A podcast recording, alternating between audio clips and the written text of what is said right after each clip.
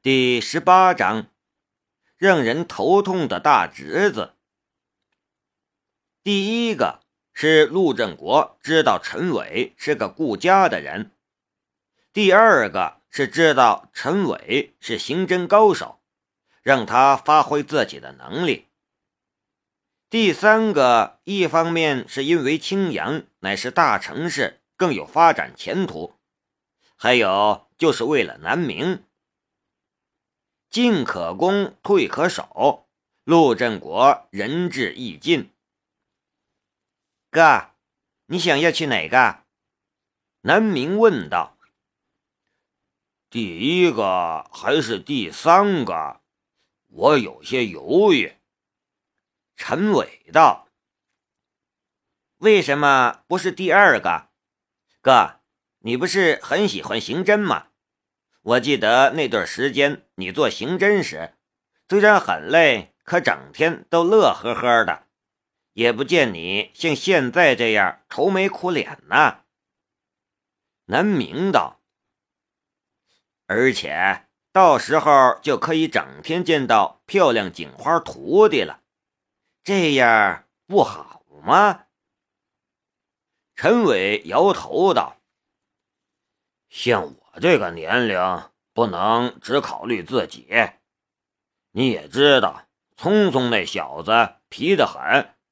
我如果搞刑侦，整天东奔西跑，你嫂子可管不了他。最好还是老老实实在家里当个常务副局长。”好好看着这小子，别让他惹事儿。要不然，去青阳也不错，把你嫂子和聪聪带过去，也能就近照顾你，你就不用担心上大学的事儿了。就怕去了青阳这种大城市，聪聪更皮了，管也管不住啊，哥。你不用顾虑我，我现在能照顾自己。聪聪，这小子是不是又惹什么事儿了？南明一听陈伟的语气，就知道有麻烦。哎，别提了。陈伟苦恼的直抓脑袋。虽然整天说南明让他头痛。但和他家那个混小子比起来，南明简直就是超级乖宝宝。陈伟的儿子聪聪，大名陈浩聪，比南明还大一岁，却比南明低了足足两届。现在刚上高一，就这个高一还是陈伟托进了关系，作为体育特长生丢进去的。这小子简直就是个刺儿头，陈伟想尽各种办法，都没办法让这小子乖乖听话。而且就算是惹了事儿，别人也会看在他的面子上网开一面。结果反而让这家伙更变本加厉了。一年到头，陈伟最发愁的就是学校放假。若是在学校里，还有人能帮忙管着，至少不出去惹事儿。但一放假，这小子就撒了欢儿了。我跟他聊聊吧。南明想了想，道：“行吗？”陈伟瞪大眼。南明的身体刚好起来没多久。管陈浩聪可是个体力活我们一块长大的，我说的话他应该还能听进去。南明道：“其实这也是以前了，十岁之前两人还算是好朋友，等陈浩聪年龄大了，就变得叛逆了起来，再加上整天被拿来和南明比来比去的。”动不动就是你看你小叔如何如何，让他怎么能不反感南明呢？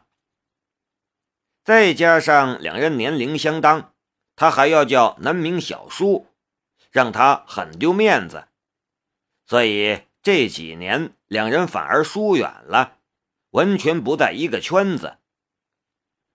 以前的时候，南明也不愿意热脸去贴聪聪的冷屁股。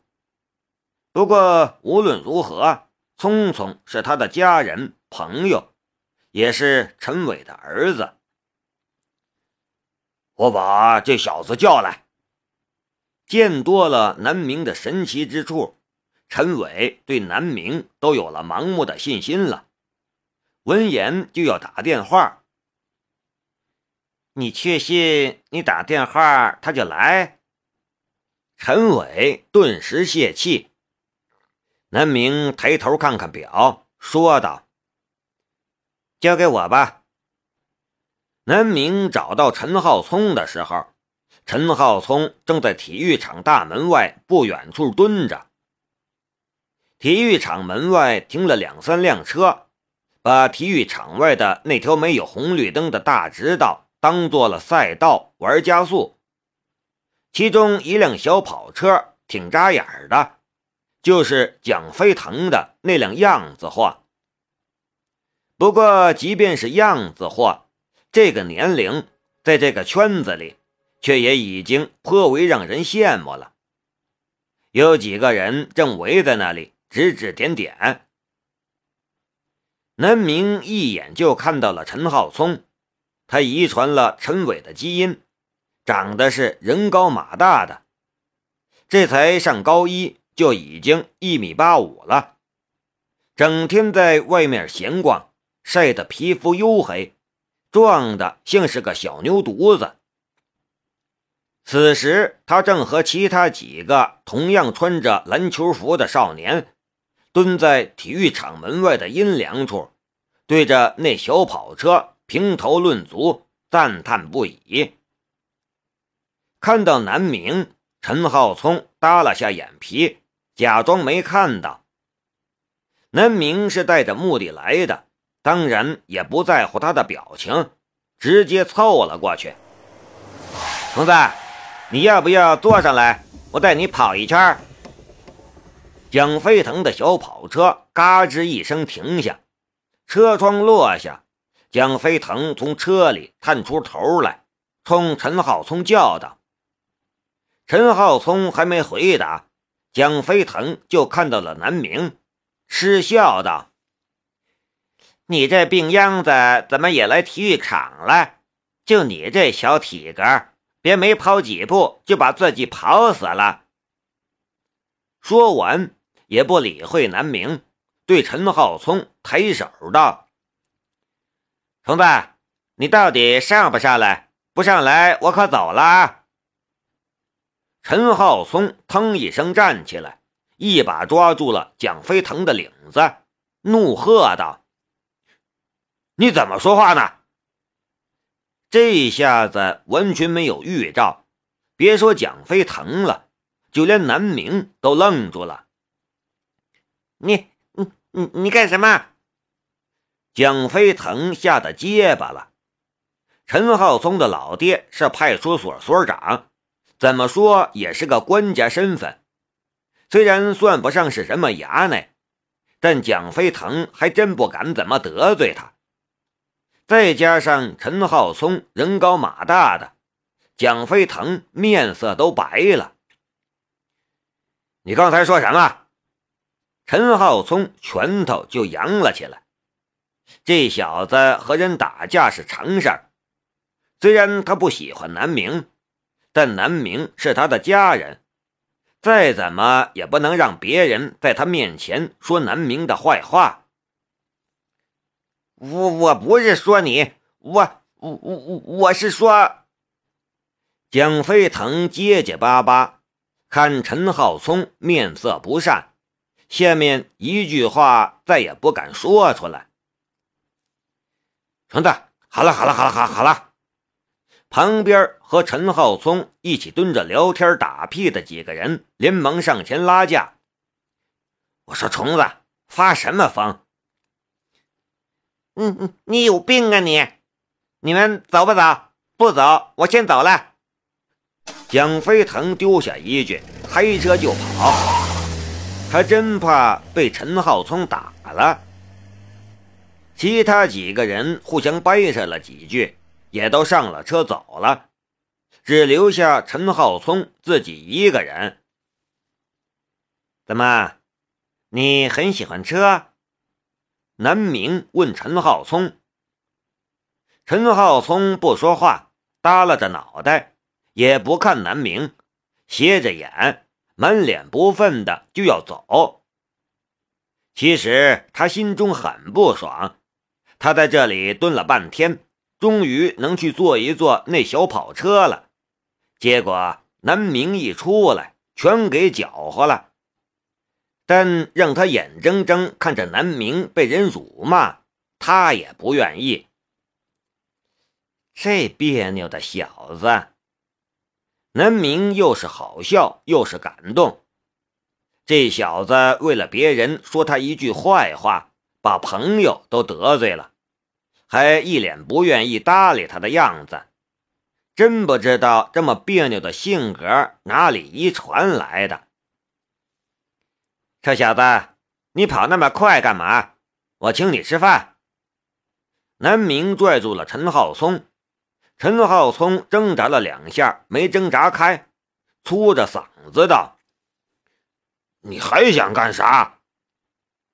刚才和几个狐朋狗友都嚷嚷起来了，还嫌害我害得不够惨吗？